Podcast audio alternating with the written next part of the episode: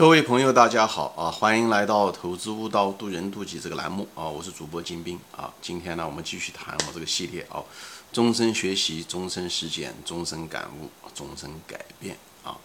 嗯，前面这几集我都谈到了这个，呃，人生吧，或者是价值投资也好，或者是什么也好，各种各样的门槛啊，嗯，一个门槛跟着一个门槛，等你把这些门槛都跨越过去的时候。你也把你的通过一个个的门槛，你把你的竞争对手挡在外面，最后呢是你呢，最后获得了这个密室中的财富啊，就是这样子的一个，既是一场游戏，呃，也是一场竞争啊。嗯，好在呢，你不需要打败你的对手啊，你不需要直接打败你的对手，在股市上面，你唯一需要的就是征服你自己啊。你征服你自己的时候，也就是。间接的打败了你的对手啊啊，获得你的成功，财富也好，精神也好，都是如此啊。那么这些门槛我都说过。首先，第一点，嗯，尽量的不要做终身娱乐，而是做终身学习啊。第二，在你学习的时候，你要学正确的观念啊。第三，要深刻的啊，学了一个正确的观念、正确的知识的时候，不仅仅是有正确的选择，最主要你还得深刻的选择，特别是重要的东西啊，多问一些为什么。反反复复的把这个，不仅仅是知其然，要知其所以然。第四道门槛就是要组织，组织你是学的这些知识点，对他们进行连接。这也就是我这个节目后期的时候做的这些事情啊，就是试图把我前面讲的那些知识呢，把它用我认为的一种方式把它连接起来。你也可以用你的方式把它连接起来。知识点只有连接在一起，才组织在一起才有力量。就像公司是一样的。一个人一个人的当年的时候自给自足的男耕女织的时代是无法形成生产力的啊，只有组织起来，像公司这种形式，把资源组织起来的时候，那么一加一它就是不是仅仅是二啊，但愿是这样子啊，它有可能是五甚至是十，所以呢，学会组织知识，学会选择知识点，根据当时的情况把它组织在一起，把它形成一个有效的一套工具，非常重要。就是从知识的角度来说吧，你至少把它连接在一起啊。我举例子可能比较好一点啊，比方说价值投资吧，啊，我们一直拿价值投资再做个例子。比方价值投资中一个核心的一个知识就是点，就是说啊观念嘛或者什么，你都可以这么说，风险第一啊。为什么风险第一？对不对？所以你要对它有很深刻的了解啊。那么深刻的了解是什么呢？那就对不对？你要这完全了解它，就是说，哎，因为利益。股价的上涨，上涨多少，其实你是不知道的。这种事情是可遇不可求的。所以，既然这种事情是可遇不可求，对不对？投资无非就是一个风险，一个收益，对不对？既然收益是可遇不可求，不可求的意思，不可期望。那么，在这种情况下的时候，你退而求其次，就是风险。风险是可以控制的，它跟收益不一样，因为收益股价上涨多少是取决于人的疯狂程度，多少人买，对不对？你只能有一定的回归，但是至于讲最后疯狂的能涨多少，那个卖点在哪里，你是不知道的啊。所以这时候的时候能涨多少你是不知道的，所以你唯一需要的就是你你要保证你买的便足够便宜，这样的话，对不对？你风你能够活下来，至于最后对不对？大潮大浪来的时候能把你带着一块，哎就可以了。它风口到底有多强，对不对？那么只可遇不可求。所以呢，这种事情呢，咱们就不要花太多的努力去在那个地方天天追，天天弄它啊，因为这种东西超过我们的能力范围，我们能做的就是。控制住风险，风险是可以控制，所以风险第一讲的是这个，对不对？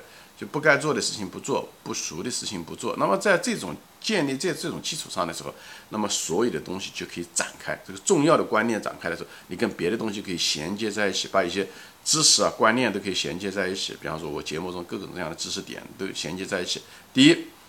你就再也不会再对过去的那些东西，你就不会再纠结了，对不对？比方是说，哎呀，我错过了一个牛股，错过牛股再正常不过了，对不对？既然我们有风险第一的观点，我们一定是把风险看在第一。所以有些东西我们不是特别能够把稳的时候，我们就把它放弃。那么放弃的过程中的时候，一定会放弃一些牛股，这是再正常不过的事情。所以你就不会对过去发生了很多错过牛股的事情有那么多纠结，好吧？因为你如果是不想放过，你最后最后的结果，你你可能没有放过牛股，同时你也没有放过垃圾股，这样的话会带来很多风险，最后你把风险带进来，最后亏钱，所以你就知道了，哎，这个东西丢掉牛股也是正常的，它当时没有符合我的标准，那时候就是看上去就像一个灰小鸭，不像个白天鹅，那么丢掉你心里面就平了，你就没有那么多的后悔，因为你你如果后悔的话，会在你当下的时候就是。你不希望丢掉那个牛股，最后呢，你在当下的时候看到一个股票，你觉得这可能就是我过去的牛股，你以后你也买了一个风险的股票，最后它是个垃圾。所以在这种情况，它是风险第一。风险第一这个概念，无论是巴菲特也好，林园先生也好，这两个股神级的都是怎么样的认为，就是把下跌的风险给它封死掉。那么剩下来的时候，就像打仗是一样的，你只要不死，那么你总有活下来的时候，你总有胜的时候。所以。嗯，跟《孙子兵法》这些东西都是相通的，对不对？就是打仗的时候，就是首先自己立于不败之地，就是不死之地。以后呢，遇到机会的时候，敌人犯了错误的时候，市场先生犯了错误，或者牛市来的时候，你才挣这个钱。这种东西是可遇不可求的，对不对？胜敌在于敌，哎，这个。所以《孙子兵法》也好，巴菲特讲的这个风险第一也好，对不对？林园先生说的要把下跌风险把它封死也好，风险都是这样。所以你要买那种。便宜就是硬到底啊！你要如果实在不懂涨多少，你便宜是硬到底，对不对？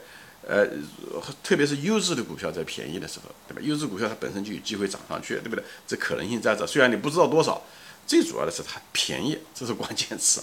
以后呢，这样的话，大多数人呢，其实都可以在投资上面呢能挣到钱。便宜什么意思？就在熊市中买，买好股票，就是就就是这么简单，真的没有那么复杂。投资那啊，所以呢，就是。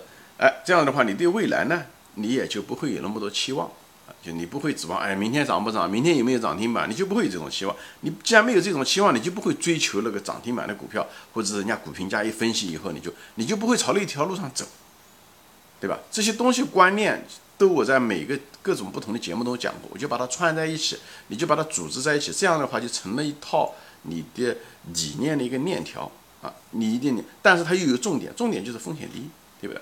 所以呢，你一旦有了重点的时候，别的环节都可以连接在一起。你对未来它不会有多么的纠结。股票下跌的时候呢，你你敢越跌越买啊，那个好股票的时候，因为风险在释放嘛，对不对？风险第一，风险第一，所以你要逆会风险。风险越低的时候，你应该是越买啊，对不对？买的又便宜，股数又多，以后上涨上去的时候会更多，对不对？多好的一件事情，只是你可能要需要分仓买入而已。所以你这些这些方法，这些东西都成了一个，你最后把它全部整整结。整理在一起，这变成了一个连贯的动作，就像那个球星一样的。哎，他所有的动作都连贯了，他运球也好，过人也好，射门就连贯在一起了。这个东西，你风险第一是个主的一个核心的时候，你把别的东西啊，下跌的时候敢于买入啊，对不对？你不追涨啊，买便宜的啊，对不对？对过过去发生的错过的牛股不后悔啊，对不对？未来不有没有什么太多的期望，你就不会追涨啊。这些东西都是一些，哎，你这时候的时候，你都还会把它很。和谐的把它融洽在一起，以后把它变成一个非常适合你心理的一种操作方法。哎，什么时候买，什么时候卖，这东西我在我大量的节目中都说过。那当然是我个人的体会了。卖出的方式啊，买入的分仓买入啊，卖出的时候怎么样卖出啊，对不对？你对下跌的连续下跌是什么样的一个态度啊？等等这些东西，我都在每个知识点都讲到了。那么今天呢，我通过这个节目呢，就拿这个做一个例子，就怎么样的组织这个知识点变成一张网。变成了一套工具来做这东西，所以这叫做纲举目张啊，纲举目张就抓住重点，以后呢，别的环节呢又连知识连在一起，它就张开了，就像那个渔网一样的撒了个渔网，叫纲举目张。你那个撒的那个渔网甩出去的时候，那网眼自然而然就张开了，是这个意思。所以这个。所以讲的这呢，就是讲这个为什么网呢？网就是知识之间有互相连接，它们之间有很多的逻辑，每个知识点的连接首先很重要，而且它们之间有逻辑的连接。所以无论是下跌中你不断的为什么买入逆向的操作的时候买入，跟你风险第一知识有关系，而且你把不要买那些追涨的股票，也跟你风险第一有关系，对吧？这是从这个跟下来的这连接起来的知识点。我就是拿这个风险第一做一个例子啊。在在例子，我并不是在讲说明风险低，我是拿出这个例子来跟你说，跟别的节目怎么样的触类旁通啊，对风险的态度啊等等这，就拿这个做一个例子，就是讲你怎么样的学一个，把怎么样的把一个知识点，那么多知识点连在一起，重要的知识点以后跟它相关的连在一起，跟这个有关系。它风险第一，它只是在投资博弈中可能有嗯重要，对不对？你可能换了一个场所的时候，可能风险第一，可能。就不是那么重要，对不对？也许重要，但不一定是第一，也许是第二，也许是第三，对不对？只是在投资中可能是这个样子的一种情况，好吧？那么我就在这地方就是分享一下这这这些，把举一些例子啊，讲来给大家聊，就是说，就尽量的，我希望我这些想法啊，这些思思路方式能够进入你的头脑，好吧？那么最后一道门槛呢，就是除了这个组织以后，以后你还不断的去试错，以后不断的提高，不断的去调整，这个是一个不断的一个反复的一个过程啊，你不不可能你一旦把它组合在一起马上就能够成功，对不对？也不断的反复的打磨内化，就像。踢球一样的，他不是马拉多拉，他不是讲呃罗纳尔多，他搞了一套以后马上就什么都会，他也得调整这些东西。所以呢，在这个过程中的时候呢，你要得不断的学习，因为有些新的东西，特别是价值投资者，你要不断的学习，要与时俱进。有人问我什么刻舟求剑是什么意思？好像对啊，那对不对？预言嘛，人家用刻舟求剑这种很简单的、很最明显的错误，对不对？但是。他讲的是影射着是一种人性中的一个东西，就是人性中，我们大多数人都是不愿意与时俱进的，不与时俱进讲刻舟求剑，就是用旧的方法来解决新的问题，旧的观点来解决新的问题，这叫做刻舟求剑。他他实际上表达的是这个意思，就是与时俱进。与时俱进的意思是什么？就是包括价值投资，价值投资，你看，比方巴菲特，他老是用的那一套，对不对？可能就渐渐就过时了，对不对？因为机会越来越少，因为现在市场上资金太多。所以呢，那种检验地的可能就不行了。但巴菲特最后也慢慢的放弃了，对不对？他芒格教会了他用那种优质的那种好公司，对不对？价格也许不是那么便宜，但是呢也还可以。以后随着公司的一般的成长，哎，他也在成长过。这包括现在，对不对？九十岁的老人了，还在喜欢买这一种高技术的，所谓的高技术，苹果也好，IBM 也好，他也在买的这些公司，对不对？他也在与时俱进的在学，他照样是股神了，他什么都懂，而且已经向全世界证明他是最有钱，呃，最成功的。他还要向别人学吗？当然需要向别人学。他成功就是靠不断的学学出来的啊。他是也坚守，同时呢又坚守自己的能力圈一亩三分地啊。比方说银行股啊，他弄得很好，他也不放弃它。你如果想放弃一个东西，你一定要有原因放弃它。你要改变，你也得有原因，不是盲目的改变，也不是盲目的坚守。好吧那么他之所以坚守他那个银行股，因为银行这个行业到现在为止还没有出现 真正的本质的变化。有朝有一天，也许传统的银行业真的不行了，就是被互联网代替了啊。他如果没有在代替之前的时候，这个银行业可能在至少在美国还是很挣钱的啊。所以呢，就是在这个过程中，就是在保守要有保守的原因，与时俱进有与时俱进，随着时代的变化而变化，你要有它的原因，都有后面的逻辑。没有逻辑的变化。是不是变化啊？只是乱来，没有那种原因的坚持，那是一种僵化和陈旧。所以呢，我们就应该向巴菲特先生、芒格先生学。他们到八十岁、九十岁，芒格先生是九十五岁的五六岁的老人了，仍然在每天在这学习。那他说，有的人都是说黄土都埋到脖子上了，还要学习干嘛？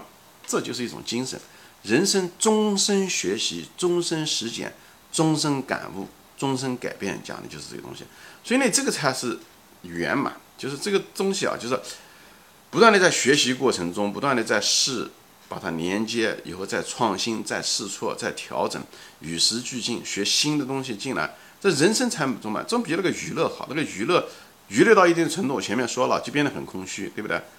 没有什么东西再有新的刺激能刺激你的时候，你就变得生活就变得很无聊啊。学习反而不是的，因为学习这个过程中的时候是一个主动的一个过程。开始的时候看上去挺难难的啊，挺枯燥的，最后是越学越有劲，这是我亲身体会啊。所以我也非常的理解巴菲特和芒格先生那么有钱，芒格先生可以晚上读书可以读到半夜三四点钟，因为九十多岁的老人，而且眼睛还不好，所以我就特别能理解他的一种心态，就是呃总是想知道，因为你越学你越想知道，你越学，而且生活非常充满的那种很饱满，你知道吗？就是很充实，而不是那种。娱乐造成的那种空虚感啊，所以，但是同时呢，又抱着一种谦卑的心啊，因为你越学的多，你越有很多东西不知道，你认为你不知道，你就变得很谦卑，就变得很柔软，并不是因为你多牛赚了很多钱，你会怎么样怎么样，那种自我感反而渐渐的消失，而更多的是对这个世界的一种敬畏和好奇。所以，虽然你年龄很大了，八九十岁了，脸上充满了皱纹，对不对？但是你却拥有一颗年轻人的心。非常柔软的心，有的人看上去年轻人二三十岁，却是一个封闭的心，却是一个老人的心啊。他觉得他什么都懂，他也不需要重复，他觉得什么都知道，这个世界他都清楚了 哈。哎，这就其实是一种自大和愚蠢。所以就是我就是跟大家分享，不管你多老，你保持一个年轻柔软，这叫谦虚吧？中文说谦虚的心、谦卑的心也是这个东西，就是不要僵化。柔软的反面就是僵化。僵化跟一个人的年龄没有关系。有的人活了八十岁，他在二十岁的时候，他的头脑已经定了型了，他的世界观很多东西都定了型了。那你还活了六十岁干什么？那六十岁说说白了，你是白活了啊！不是这样，你没有任何的变化，没有任何的改进。所以我就说嘛，一辈子就是终，我这个标题就是终身学习，终身实践。学了就得拿来用，没没有用的知识就不来用的知识是没用的，对吧？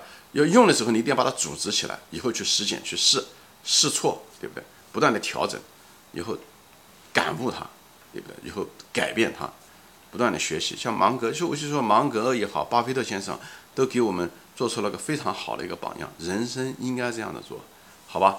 行，这一系列的节目我就全部说完了啊！谢谢大家收看，我们下次再见，欢迎转发。